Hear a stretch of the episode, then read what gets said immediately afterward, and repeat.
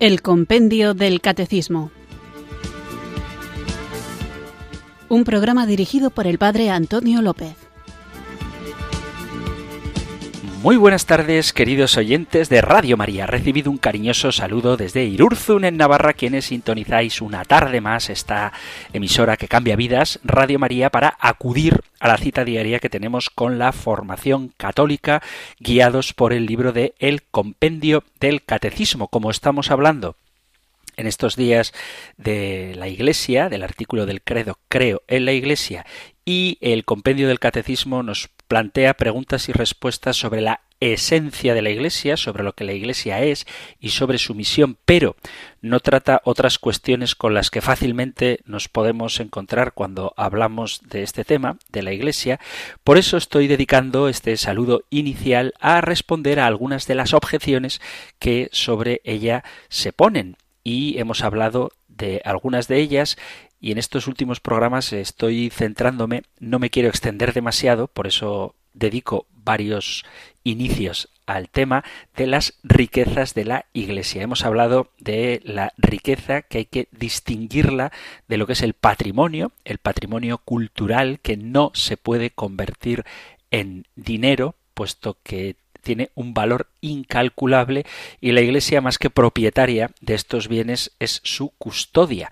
Lo que hace es mantenerlos y ponerlos a disposición de cualquiera que quiera disfrutar de ellos. Es verdad que en algunos lugares hay que pagar para ver estas obras de arte que custodia la Iglesia, pero es que el propio mantenimiento de estas obras de arte exige un desembolso que sería imposible sin la colaboración de los amantes de la belleza que quieren contemplar estas obras maravillosas que el ingenio humano y la creatividad artística de los autores ha ideado para dar gloria a. También hablábamos de los ornamentos litúrgicos y la importancia que tienen estos, puesto que lo que tratamos de hacer es expresar de una manera visible esa realidad invisible y sobrenatural de la que nosotros somos testigos, partícipes, cada vez que acudimos a los actos litúrgicos. Pero hay otra pega que a veces se pone también para atacar a la Iglesia con respecto a su supuesta riqueza, que son las inversiones que a veces se han hecho y que algunas veces han acabado en grandes escándalos. Y es verdad que hay ocasiones en las que las diócesis o las instituciones religiosas han buscado, y esto es muy legítimo, obtener una mayor rentabilidad a los donativos que reciben para obras sociales. Y esto, repito, es legítimo e incluso es una obligación hacer crecer aquello que recibimos. Lo malo es que puede ocurrir que al buscar esa mayor rentabilidad para los recursos que se han puesto a disposición de la Iglesia para realizar buenas obras, esto se invierta en lugares que puedan ser demasiado arriesgados o que incluso puedan hacer que se pierdan. También puede ser la Iglesia, como no, víctima de alguna estafa, cosa que desafortunadamente ha sucedido.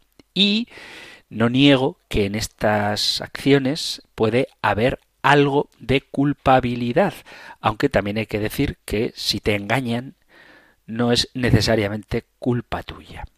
Por lo tanto, esto no es propiamente un problema de la Iglesia como institución, sino más bien una cuestión de acierto y prudencia de los responsables que en cada momento pueden equivocarse o pueden ser engañados como nos puede pasar a todos. Lo que ocurre con más frecuencia ante estos hechos es que el anticlericalismo utiliza cualquiera de estas situaciones desafortunadas de imprudencia a la hora de invertir o de engaño para despertar una especie de alarma y calumniar a la Iglesia. Cuando la Iglesia comete un error en una cuestión de inversiones, enseguida sin matices se le culpabiliza, porque sistemáticamente para los enemigos de la Iglesia esta es culpable de todo. Y no hay que negar que hay un anticlericalismo que deforma la verdad de las diócesis o de las órdenes religiosas cuando éstas han perdido parte de sus ahorros y se desatan iras y cóleras acusando de mala voluntad cuando en realidad uno o bien se ha equivocado o peor aún ha sido estafado.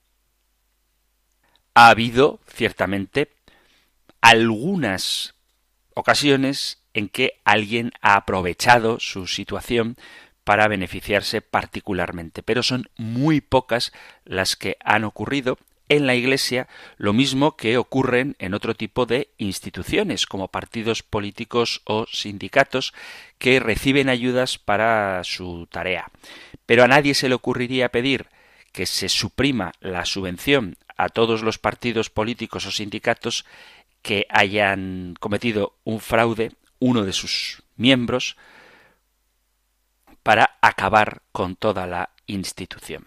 Así que es verdad que puede haber habido en la Iglesia inversiones imprudentes, pero no se puede culpabilizar a la Iglesia de los actos individuales de alguno de sus miembros. Y en cualquier caso, esto no tiene nada que ver ni con el mensaje ni con la tarea evangelizadora que la Iglesia realiza. Aunque es verdad que el mal testimonio puede provocar escándalo. No obstante, eso no quita nada a la dimensión espiritual y humana que de manera maravillosa la Iglesia sigue llevando a cabo. Seguiremos hablando de otro tópico sobre este tema en un próximo programa, pero ahora vamos a invocar al Espíritu que anima a la Iglesia para que nos anime también a nosotros, nos ilumine, nos guíe y nos acompañe. Invoquemos juntos el don de Dios. Ven Espíritu. Ven Espíritu, ven Espíritu.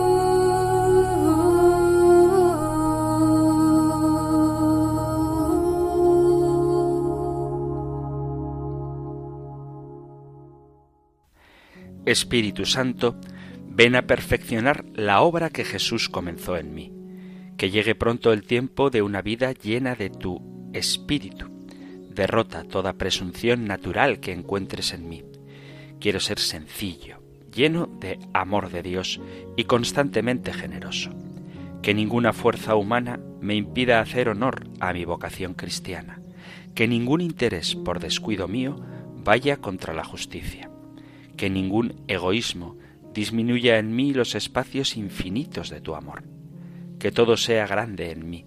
También el culto a la verdad y la prontitud en mi deber hasta la muerte. Que la efusión del Espíritu de amor venga sobre mí, sobre la Iglesia y sobre el mundo entero. Amén.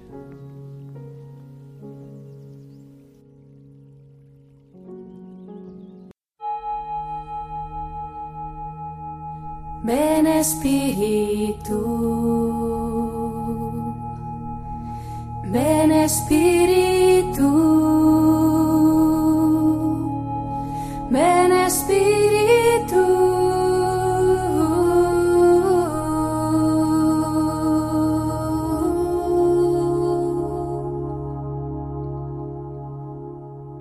Vamos allá con nuestro nuevo programa y recuerdo, queridos amigos, queridos oyentes, que estamos hablando de la Iglesia. Creo en la Iglesia Católica y hemos empezado con el apartado La Iglesia, pueblo de Dios, cuerpo de Cristo, templo del Espíritu Santo. Hemos hablado de que la Iglesia es pueblo de Dios, cuáles son las características de este pueblo y cómo los miembros del pueblo de Dios, el pueblo de Dios, participa de las funciones de Cristo sacerdote, todo bautizado es sacerdote, está consagrado a Dios para ofrecer su vida entera como un sacrificio agradable, todo bautizado, todo bautizado es profeta, es el portavoz de Dios, mediante la palabra y las obras hacemos presente el mensaje de Cristo y todo bautizado, precisamente porque está unido a Cristo, Rey del universo, es también rey, dueño de la creación y está destinado a reinar siempre juntamente con Cristo. Vamos ahora a continuar y vamos a cambiar de imagen, vamos a pasar de la Iglesia como pueblo de Dios a la Iglesia como cuerpo de Cristo. Lo que trataremos hoy lo encontráis en el Catecismo Mayor en los puntos del 787 al 791 y en el 805 y 806. Nosotros escuchamos ahora la pregunta número 156 del compendio del Catecismo. Número 156. ¿De qué modo la Iglesia es cuerpo de Cristo? La Iglesia es cuerpo de Cristo porque por medio del Espíritu, Cristo muerto y resucitado une consigo íntimamente a sus fieles. De este modo los creyentes en Cristo, en cuanto íntimamente unidos a Él, sobre todo en la Eucaristía, se unen entre sí en la caridad, formando un solo cuerpo, la Iglesia. Dicha unidad se realiza en la diversidad de miembros y funciones.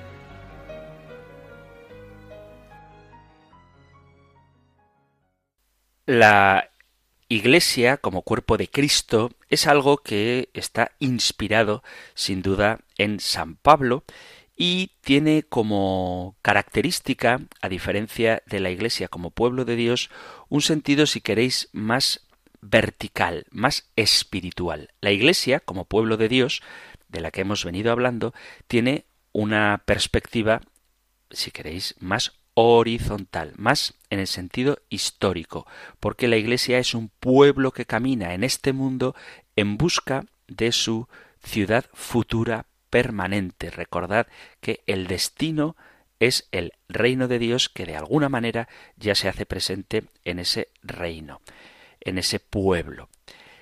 La Iglesia, como pueblo de Dios, tiene un sentido muy próximo y muy literal, porque como pueblo la Iglesia es una agrupación, un grupo humano de personas que, unidos por unas características comunes, la fe, indican que está unido y que es una realidad visible. Por eso decimos que la Iglesia es pueblo de Dios.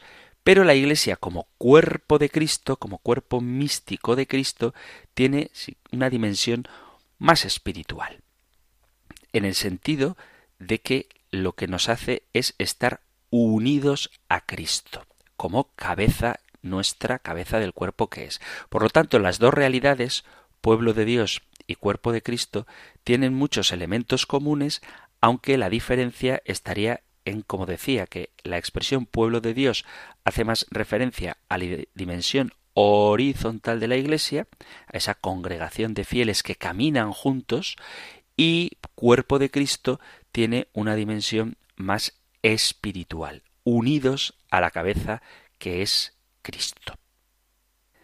Entonces, esta expresión, de la que trataremos en los próximos programas, la Iglesia, cuerpo de Cristo, como decía, parte de la afirmación que hace solamente San Pablo en la Sagrada Escritura en el capítulo 12 de la carta a los Corintios, en el capítulo 2 de la carta a los Colosenses y en los capítulos 4 y 5 de la carta a los Efesios.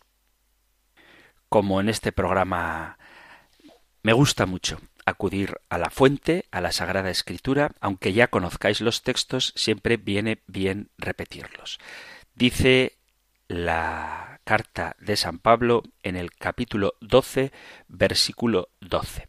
Pues lo mismo que el cuerpo es uno y tiene muchos miembros, y todos los miembros del cuerpo, a pesar de ser muchos, son un solo cuerpo, así es también Cristo, pues todos nosotros, judíos y griegos, esclavos y libres, hemos sido bautizados en un mismo espíritu para formar un solo cuerpo, y todos hemos bebido de un solo espíritu.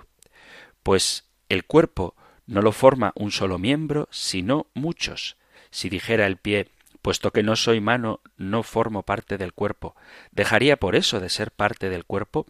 Y si el oído dijera, puesto que no soy ojo, no formo parte del cuerpo, ¿dejaría por eso de ser parte del cuerpo? Si el cuerpo entero fuera ojo, ¿dónde estaría el oído? Si fuera todo oído, ¿dónde estaría el olfato? Pues bien, Dios distribuyó cada uno de los miembros en el cuerpo como quiso. Si todos fueran un solo miembro, ¿dónde estaría el cuerpo? Sin embargo, aunque es cierto que los miembros son muchos, el cuerpo es uno solo. El ojo no puede decir a la mano no te necesito, y la cabeza no puede decir a los pies no os necesito, sino todo lo contrario. Los miembros que parecen más débiles son necesarios, y los miembros del cuerpo que nos parecen más despreciables los rodeamos de mayor respeto y los menos decorosos los tratamos con más decoro, mientras que los más decorosos no lo necesitan. Pues bien, Dios organizó el cuerpo dando mayor honor a lo que carece de él, para que así no haya división en el cuerpo, sino más bien todos los miembros se preocupen por igual unos de otros. Y si un miembro sufre, todos sufren con él. Si un miembro es honrado, todos se alegran con él. Pues bien, vosotros sois el cuerpo de Cristo, y cada uno es un miembro. Pues en la Iglesia Dios puso en primer lugar a los apóstoles, en segundo lugar a los profetas, en tercero a los maestros, después los milagros, después el carisma de curaciones, la beneficencia, el gobierno, la diversidad de lenguas. He leído primera carta a los Corintios, capítulo 12, del versículo 12 al 29. En la carta a los Efesios, en el capítulo 4, Leo desde el versículo primero, dice Así pues yo, el prisionero por el Señor, os ruego que andéis como pide la vocación a la que habéis sido convocados. Sed siempre humildes y amables, sed comprensivos, sobrellevaos mutuamente con amor, esforzándoos en mantener la unidad del Espíritu con el vínculo de la paz. Un solo cuerpo y un solo Espíritu, como una sola es la esperanza de la vocación a la que habéis sido convocados, un Señor, una fe, un bautismo, un Dios Padre de todos, que está sobre todos, actúa por medio de todos y está en todos. Carta a los Efesios, capítulo 4, sobre todo el versículo 4, un solo cuerpo y un solo espíritu, como una sola es la esperanza de la vocación a la que habéis sido convocados. Y también aparece esta idea en la carta a los colosenses, sobre todo en el capítulo 2, no lo leo entero porque habla de muchas cosas, pero San Pablo repite la idea de que estamos unidos a Cristo. Y dice capítulo 2, versículo 9, porque en él habita la plenitud de la divinidad corporalmente, y por él, que es cabeza de todo principado y potestad, habéis obtenido vuestra plenitud. Y sigo en el capítulo 2 de la carta a los colosenses, me salto al versículo 18, que no os descalifique nadie que se recrea vanamente en cultos de ángeles o se enfrasca en sus visiones, engreído sin razón por su mente carnal, en lugar de mantenerse unido a la cabeza, de la cual todo el cuerpo, a través de las junturas y tendones, recibe alimento y cohesión y crece como Dios le hace crecer. Estas son las citas bíblicas donde sostenemos la teología, la idea de que la Iglesia es el cuerpo de Cristo. Para comprender bien qué significa la Iglesia como cuerpo de Cristo, vamos a ver algunas interpretaciones de lo que significa cuerpo. En el mundo antiguo, cuando se habla de cuerpo, no se refiere únicamente a un cuerpo físico, al cuerpo de los hombres o al cuerpo de los animales, sino que en el mundo antiguo un cuerpo es una realidad donde una pluralidad, o sea, muchas cosas, se armonizan en una unidad, donde muchos se hacen uno. Por ejemplo, en la escritura nosotros hablamos del corpus paulino. ¿Qué es el corpus paulino? Pues el corpus paulino es el cuerpo de las cartas de San Pablo. Son distintas cartas que forman un cuerpo. O cuando hablamos, por ejemplo, del cuerpo de bomberos, no nos estamos refiriendo a un cuerpo físico, sino a una multitud de distintos elementos que son los bomberos, cada individuo que se ha sacado la posición de bombero y cada uno de los centros donde hay bomberos forman el cuerpo de bomberos o el cuerpo de policía o los cuerpos y fuerzas de seguridad del Estado. No se refiere a cada persona que ha sacado la oposición de Policía Nacional o de Guardia Civil, sino al conjunto de todas estas personas y de todas estas unidades que forman un cuerpo. De este modo, un cuerpo se mantiene unido en la diversidad y todo lo que ocurre a un miembro de este cuerpo afecta al resto.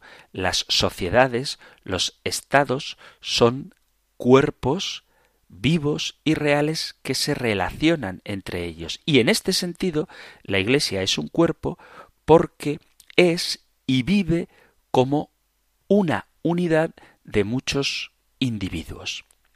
Y esto no es simplemente una metáfora, sino que es una realidad. Por lo tanto, la Iglesia no recibe el nombre de cuerpo, sino que en un sentido real es un cuerpo.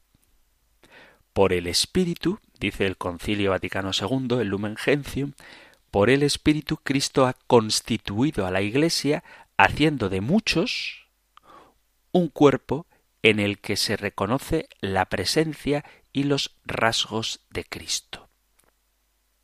Los sacramentos lo que hacen es expresar y actualizar esa función del Espíritu Santo de unir al cuerpo.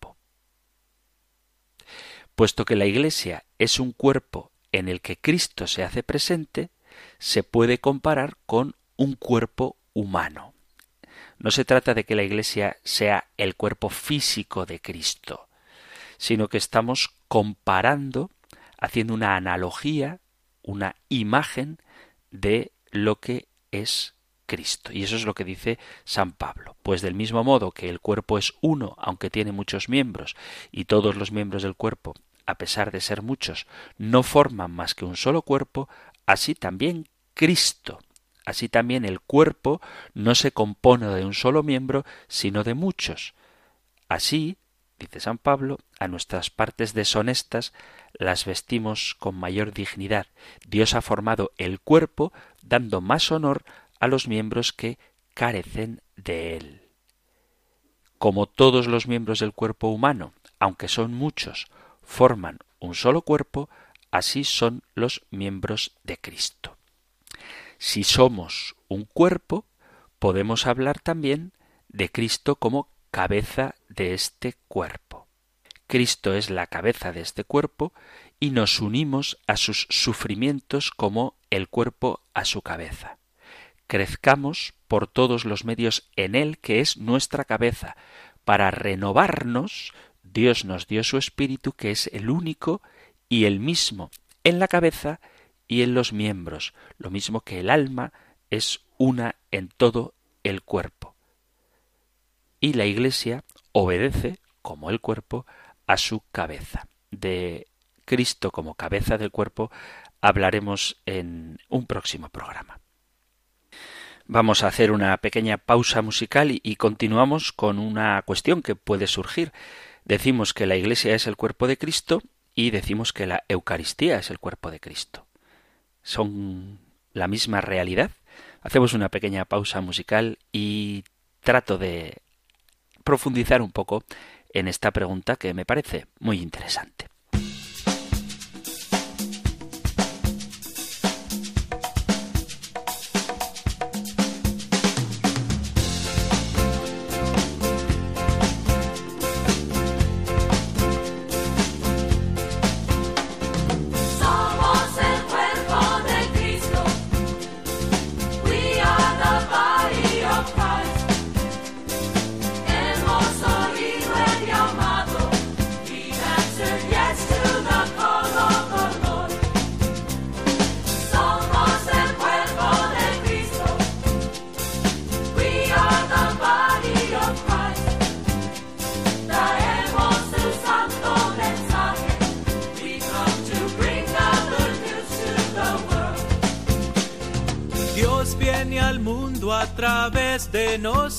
Somos el cuerpo de Cristo. God is revealed when we love one another. We are the body of Christ. Al mundo a cumplir la misión de la iglesia. Somos el cuerpo de Cristo. Bringing the light of God's mercy to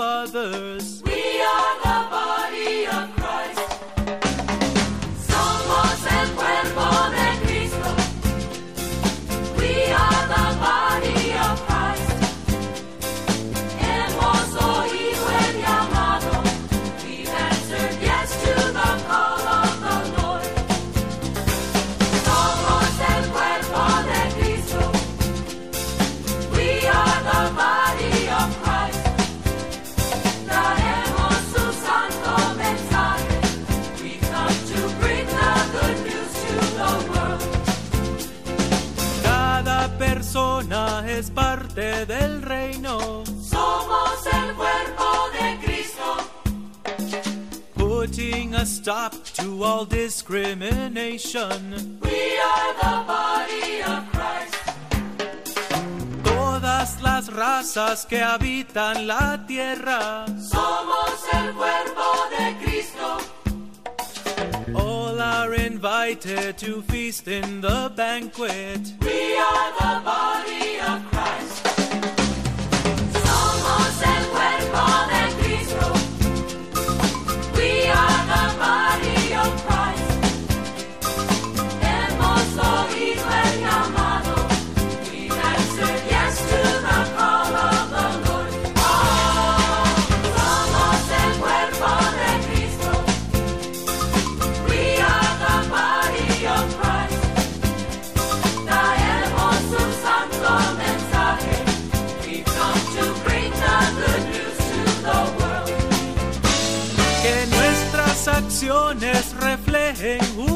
justicia. Somos el cuerpo de Cristo.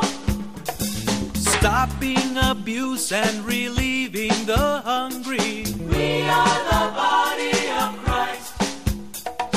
Vamos al mundo a cuidar su rebaño. Somos el cuerpo de Cristo.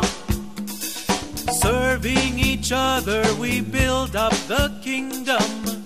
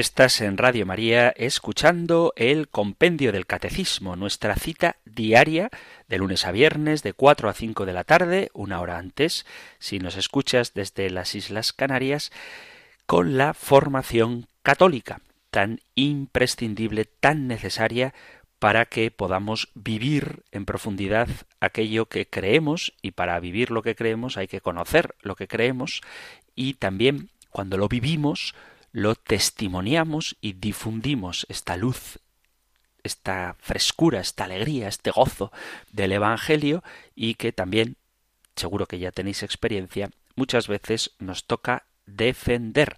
Por eso es importante que sepamos qué creemos y que tengamos respuestas cuando alguien con buena intención nos pregunte para saber o con mala intención nos interrogue, porque la semilla de la verdad hay que sembrarla en todos los corazones que de una manera consciente o inconsciente anhelan encontrarse con el Señor, porque Dios nos creó a todos para sí y el corazón de todos estará inquieto hasta que no descanse en el propio corazón de Cristo.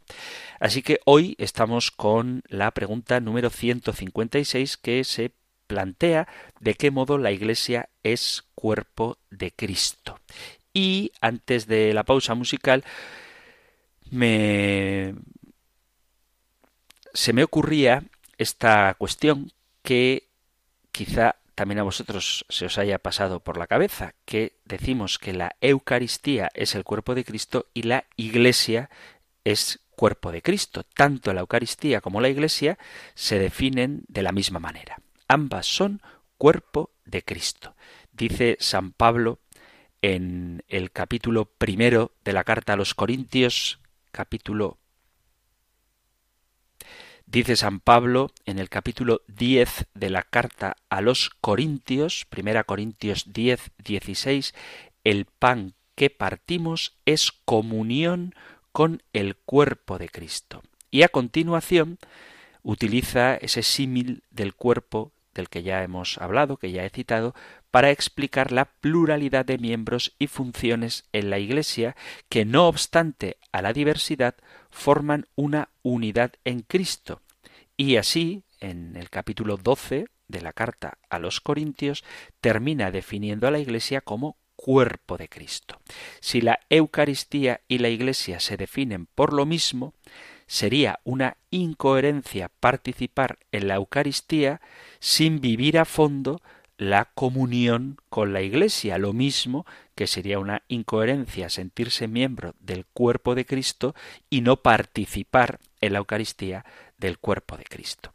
Si la Eucaristía y la Iglesia se definen del mismo modo, no se puede disociar, no se puede separar la participación en el cuerpo, en la persona de Cristo, y la participación en el cuerpo de Cristo, es decir, en la Iglesia, porque ambas son dos dimensiones de la misma realidad que es Jesucristo.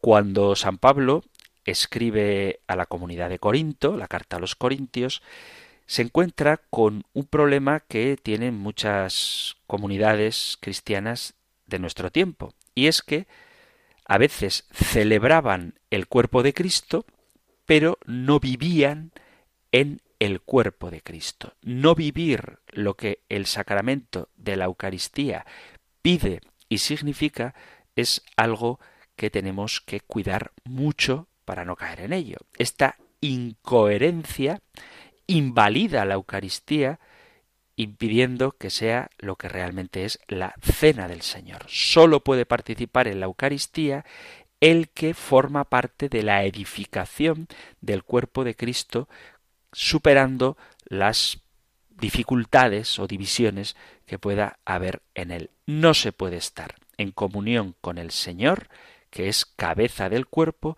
si nos olvidamos del servicio a los miembros del cuerpo. Y cuando esto ocurre, el desprecio a la Eucaristía se convierte en un desprecio a la Iglesia de Dios. Y esto es algo que dice la Sagrada Escritura de manera explícita. San Pablo, en la carta a los Corintios, en el capítulo 11, leo desde el versículo 17, dice así. Al prescribiros esto, no puedo alabaros, porque vuestras reuniones causan más daño que provecho. En primer lugar, he oído que cuando se reúne vuestra asamblea hay divisiones entre vosotros, y en parte lo creo. Realmente tiene que haber escisiones entre vosotros para que se vea quiénes resisten a la prueba. Así, cuando os reunís en comunidad, eso no es comer la cena del Señor, pues cada uno se adelanta a comer su propia cena, y mientras uno pasa hambre, el otro está borracho. ¿No tenéis casas donde comer y beber? ¿O tenéis en tan poco a la Iglesia de Dios que humilláis a los que no tienen? ¿Qué queréis que os diga? ¿Que os alabe? En esto no os alabo. Ya en la primera comunidad de Corinto existía quien acudía a la celebración de la Santa Cena, de la Eucaristía, pero no vivía esa comunión de los miembros del cuerpo de Cristo. San Agustín tiene un texto que dice este alimento y bebida quieren significar la unión entre el cuerpo y sus miembros, el cual es la Santa Iglesia. Si queréis entender lo que es el cuerpo de Cristo, escuchad al apóstol, ved lo que dice a los fieles, vosotros sois el cuerpo de Cristo y sus miembros. Aquí está citando el texto de Primera Corintios capítulo 12, que ya he leído. Si pues vosotros sois el cuerpo y los miembros de Cristo, lo que está sobre la mesa del Señor es símbolo de vosotros mismos, y lo que recibís es vuestro mismo misterio. A lo que sois respondéis con el amén y con vuestra respuesta lo rubricáis. Se te dice el cuerpo de Cristo y respondes amén. Sé miembro del cuerpo de Cristo para que sea auténtico el amén. Nuestro Señor Jesucristo dejó la Eucaristía en su iglesia como símbolo de aquella unidad y caridad con las que Él quiso ver unidos a todos los cristianos. Quiso que fuera símbolo de aquel cuerpo de que Él mismo es la cabeza y con el que quiso que nosotros estuviéramos como miembros de ese cuerpo unidos estrechamente por la fe, la esperanza y la caridad, para que todos dijéramos una misma cosa y no hubiera entre nosotros divisiones. Dice el apóstol Pablo, y sigo con la carta a los Corintios, la primera carta a los Corintios, capítulo primero, versículo 10. Dice San Pablo, Os ruego, hermanos, en nombre de nuestro Señor Jesucristo, que digáis todos lo mismo y que no haya divisiones entre vosotros. Estad bien unidos con un mismo pensar y un mismo sentir, pues, hermanos, me he enterado por los de Cloe de que hay discordias entre vosotros. Y os digo esto porque cada cual anda diciendo yo soy de Pablo, yo soy de Apolo, yo soy de Cefas, yo soy de Cristo. ¿Está dividido Cristo? ¿Fue crucificado Pablo por vosotros? ¿Fuisteis bautizados en nombre de Pablo? Veis, por tanto, que esto de la unidad del cuerpo de Cristo no es una cuestión superficial, sino que expresa la realidad de lo que nosotros tenemos que vivir y que realizamos en la Eucaristía. La Eucaristía es presencia real de Jesucristo y símbolo de la unidad de los cristianos en Cristo, miembros del cuerpo de Cristo. Al recibir el cuerpo de Cristo, como decía la cita de San Agustín, decimos amén, que estamos aceptando el cuerpo de Cristo, pues todos los que recibimos el cuerpo de Cristo tenemos que unirnos en ese cuerpo, no solamente diciendo el amén como una especie de muletilla que a veces se nos escapa cuando escuchamos la gloria y el honor a Jesucristo por los siglos de los siglos y nos sale casi automáticamente el amén, sino que ese amén tenemos que hacerlo vida manteniéndonos unidos a todos los miembros de cuerpo de Cristo que estamos unidos por el bautismo y actualizamos esa unión en Cristo cuando recibimos en la Eucaristía el cuerpo de Cristo y lo rubricamos, como dice San Agustín, con el amén. Por eso la unidad de la Iglesia, la unidad del cuerpo de Cristo, es algo que tenemos que realizar en nuestra propia vida. Como parte de la Iglesia, ¿qué puedo hacer yo para mejorar el cuerpo de Cristo? El cuerpo de Cristo es santo y debe ser respetado con honor y cuidado. El cuerpo de Cristo, la Eucaristía, y el cuerpo de Cristo, la Iglesia. Y la Sagrada Escritura nos ayuda a edificar este cuerpo de Cristo. Estamos llamados a promover la verdad y la unidad. Dice la carta a los Efesios capítulo 4 versículo 25.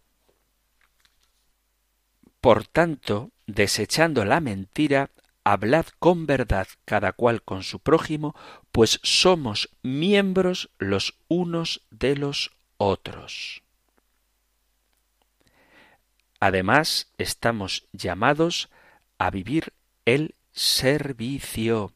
Por eso, en el mismo capítulo 12 de la carta a los Corintios, que es quizá hoy el texto más relevante del tema que estamos tratando, pues en ese mismo capítulo dice San Pablo, hay diversidad de carismas, pero el Espíritu es el mismo. Diversidad de ministerios, pero el Señor es el mismo. Diversidad de operaciones, pero es el mismo Dios que obra en todos. A cada cual se le otorga la manifestación del Espíritu para provecho común, porque a uno se le da por el Espíritu palabra de sabiduría, a otro palabra de ciencia según el mismo Espíritu, a otro fe en el mismo Espíritu, a otro carisma de curaciones en el mismo Espíritu, a otro poder de milagros, a otro profecía, a otro discernimiento de espíritus, a otro diversidad de lenguas, a otro don de interpretarlas. Pero todas estas cosas las obra un mismo y único Espíritu, distribuyéndolas a cada uno en particular según su voluntad. Pues del mismo modo que el cuerpo es uno, aunque tiene muchos miembros, y todos los miembros del cuerpo, no obstante su pluralidad, no forman más que un solo cuerpo, así también Cristo. Por eso tenemos que poner el carisma que el mismo Espíritu da a cada uno de los miembros de la Iglesia, lo mismo que el alma anima cada uno de los órganos del cuerpo según su propia función, en servicio de todo el cuerpo. Además, tenemos que testificar a Jesús. Somos los que edificamos el cuerpo de Cristo dando testimonio de Cristo, porque dice San Pablo a los Romanos capítulo 1 versículo 16, no me avergüenzo del Evangelio que es poder de Dios para salvación de todo aquel que cree. Por eso la Iglesia es misionera, para testificar a Jesucristo. Debemos compartir la historia de salvación en cada uno de nosotros para la transformación de todo el cuerpo de Cristo. Lo mismo que si tú haces ejercicio corriendo, no solamente se fortalecen tus piernas, sino que todo tu organismo gana en salud, y si tú levantas pesas con los brazos, no sólo se fortalecen tus brazos, sino que todo tu cuerpo, todo tu tronco, incluso tu corazón, tus órganos internos, se ven mejorados, del mismo modo, cada uno de nosotros, al testificar a Jesucristo, cada uno de los miembros del cuerpo de Cristo, al mejorar, hace que todo el cuerpo mejore. Esto tiene mucho que ver también, ya lo veremos en su día, con la comunión de los santos. Estamos llamados, en definitiva, a amarnos los unos a los otros. Como Dios nos ha amado, dice el apóstol San Juan en la primera carta de Juan, capítulo 4, versículo 11, si Dios nos ha amado así, debemos también amarnos los unos a los otros. Y en la carta a los Efesios dice en el capítulo quinto, un texto que a veces genera polémica, pero no voy a entrar en ella ahora, dice así capítulo quinto a los Efesios, versículo a partir del 24. Así como la Iglesia está sumisa a Cristo, así también las mujeres deben estarlo a sus maridos en todo. Esta es la frase polémica. Maridos, amad a vuestras mujeres como Cristo amó a su Iglesia y se entregó a sí mismo por ella para santificarla, purificándola mediante el baño del agua en virtud de la palabra, y presentársela resplandeciente a sí mismo, sin que tenga mancha, ni arruga, ni cosa parecida, sino que sea santa e inmaculada. Así deben amar los maridos a sus mujeres como a sus propios cuerpos. El que ama a su mujer se ama a sí mismo. Porque nadie aborreció jamás su propia carne, antes bien la alimenta y la cuida con cariño, lo mismo que Cristo a su Iglesia, pues somos miembros de su cuerpo.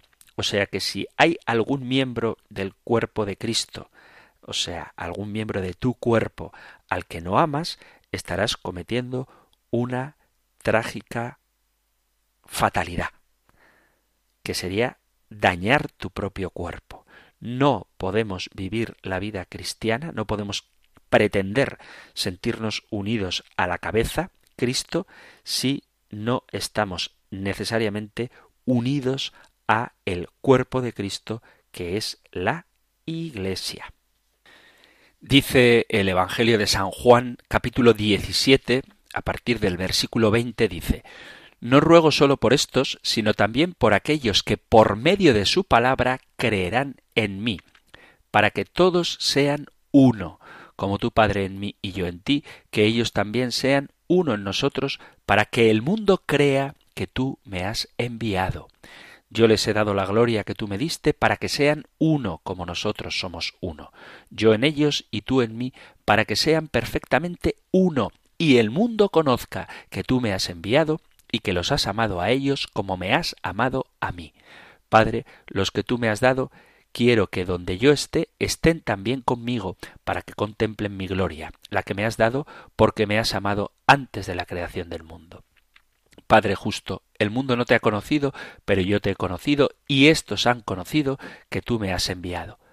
Yo les he dado a conocer tu nombre y se lo seguiré dando a conocer, para que el amor con que tú me has amado esté en ellos y yo en ellos.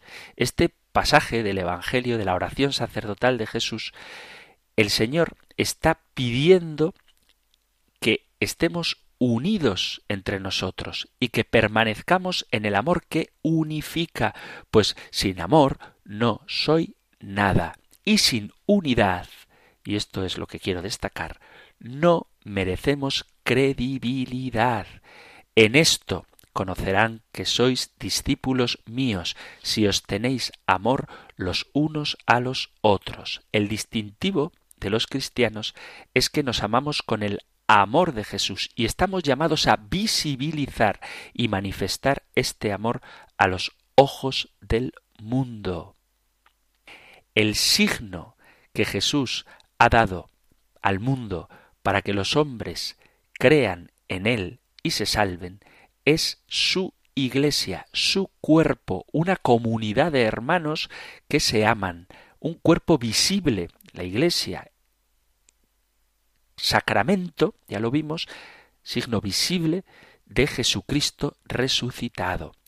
Jesús ha marcado su gran presencia en la Eucaristía que se celebra en la Iglesia como comunidad que manifiesta la llamada a la unidad que Dios quiere en la fe y en el amor, un amor que no se puede vivir sin unidad, que ellos sean uno, dice el versículo 21 del capítulo 17 de San Juan, que sean uno para que el mundo crea que tú me has enviado. Por eso me duelen tanto a mí personalmente, y desde luego estoy seguro de que en esto me parezco al corazón de Jesús, perdón por la vanidad, pero digo, me duele tanto la división en la Iglesia donde se pretende crear bandos, donde se busca dividir como si esto fuera un partido político que se separa entre derechas e izquierdas. No puede haber eso en la Iglesia. Es el amor y la fidelidad a Jesucristo, más allá de los estilos y sensibilidades, lo que tiene que marcar la vida cristiana. Y cualquiera que hable mal de un cristiano está hablando mal de su propio cuerpo. Y cualquiera que castiga algún miembro de su cuerpo está dañando a la cabeza que es Cristo. El signo del cristiano es el amor. Amaos los unos a los otros como yo os he amado. Y esto lo dice Jesús en la última cena, cuando los discípulos han caminado ya con Jesús, han vivido con Jesús y han sido testigos de sus enseñanzas y milagros. Los detalles que el propio Cristo ha manifestado de amor hacia ellos. El amor puede ser mandado, dice el Papa Benedicto XVI en Deus Caritas Est, el amor puede ser un mandamiento porque ha sido algo que hemos recibido. Jesús ha dejado algún signo para que cuando la gente lo vea pueda sentirse llamado a la fe? Pues ciertamente sí. ¿Cuál signo? Amaos los unos a los otros como yo os he amado. Capítulo 15, versículo 12 del Evangelio de San Juan. ¿Cómo nos ha amado Jesucristo? Hasta la muerte. En esto, en esta forma de amar, conocerán todos que sois discípulos míos, si os tenéis amor los unos a los otros. Juan, Evangelio de San Juan, capítulo 13, versículo 35. Por lo tanto, si en una parroquia, en una comunidad, hay gente de todo tipo, tanto de edades como de sensibilidades, como de situación económica, que se aman, ese amor es el signo más elocuente de la vida nueva en Cristo. El amor hasta la cruz, el amor incluso a quienes consideramos enemigos. Este es el signo propio del cristiano. Es precisamente en la cruz donde se contempla la verdad del amor y a partir de ahí debemos definir nosotros qué es el amor, no confundir el amor con la afinidad o con el estar de acuerdo en todo. El amor, donde Jesucristo lo ha expresado de una manera más clara, ha sido en la cruz, ofreciendo su vida por aquellos que le estaban crucificando e intercediendo ante el Padre para obtener el perdón. Desde esta mirada es desde donde el cristiano encuentra la orientación a su forma de vivir. Mirar a Cristo crucificado es el motivo que nos tiene que llevar a amar al prójimo. Y este amor, cuando es la meta común de todos, se expresa en la unidad. Jesús dice que tiene que haber un amor que va más allá de los propios criterios, un amor que vence a la muerte. Y cuando digo muerte me refiero ciertamente a la muerte como consecuencia del pecado. Es decir, que cuando hay división, donde hay pecado, lo que vence es el amor. No entendido en un sentido poético, emotivista, sino arraigado profundamente en el sacrificio que Jesucristo hace en la cruz ofreciendo su vida. Y eso es lo que nosotros en la Iglesia debemos vivir. Si somos cristianos es porque el amor de Cristo vive en nosotros. Y este es el principio de vida nueva que Él nos da.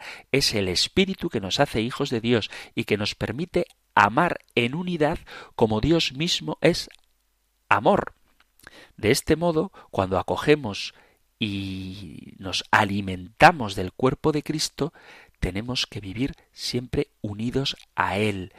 Y unido a Cristo, estar unido a Cristo significa estar unido a la Iglesia, es decir, unido a los miembros del cuerpo de Cristo, porque nada puede separarnos del amor de Dios. Leo un texto que también me parece muy bonito de la carta a los romanos en el capítulo 8, versículo a partir del 31. Dice, ¿quién nos separará del amor de Cristo? ¿La tribulación, la angustia, la persecución, el hambre, la desnudez, los peligros, la espada? Como dice la Escritura, por tu causa somos muertos todo el día, tratados como ovejas destinadas al matadero. Pero en todo esto salimos vencedores gracias a aquel que nos amó pues estoy seguro de que ni la muerte ni la vida, ni los ángeles, ni los principados, ni lo presente, ni lo futuro, ni las potestades, ni altura, ni profundidad, ni otra criatura alguna podrá separarnos del amor de Dios manifestado en Cristo Jesús, Señor nuestro. Por tanto, no hay ninguna razón para separarnos del amor de Cristo, ninguna que nos pueda separar del cuerpo de Cristo. Y a pesar de las dificultades que sin duda encontramos, en todo esto vencemos fácilmente por aquel que nos ha amado. Ser miembros del cuerpo de Cristo, la Iglesia como cuerpo de Cristo, implica estar unidos en ese espíritu que es el amor del Padre y del Hijo. Se acaba el tiempo, queridos amigos, queridos oyentes, y si hay algo que queráis compartir, alguna matización que queráis pedir, alguna pregunta que queráis formular, cualquier cosa que queráis compartir, sabéis que Radio María tiene a vuestra disposición dos vías de comunicación para que nuestra relación sea de oyentes y director de programa, pero también para que sea de diálogo. Y para que este diálogo se haga posible, tenéis a vuestra disposición el correo electrónico compendio arroba radiomaria.es, compendio arroba radiomaria.es o el número de teléfono para WhatsApp, que sabéis que permite el formato de texto o de audio 668 594 383 668 594 383 o compendio arroba radiomaria.es. Terminamos recibiendo la bendición del Señor. El Señor te bendiga y te guarde, el Señor ilumine su rostro sobre ti y te conceda su favor, el Señor te muestre su rostro y te conceda la paz. Muchísimas gracias por estar ahí, gracias por escuchar el compendio del catecismo y si queréis, volveremos a encontrarnos en un próximo programa. Un fuerte abrazo.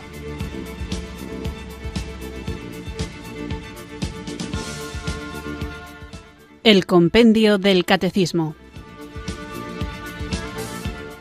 Un programa dirigido por el Padre Antonio López.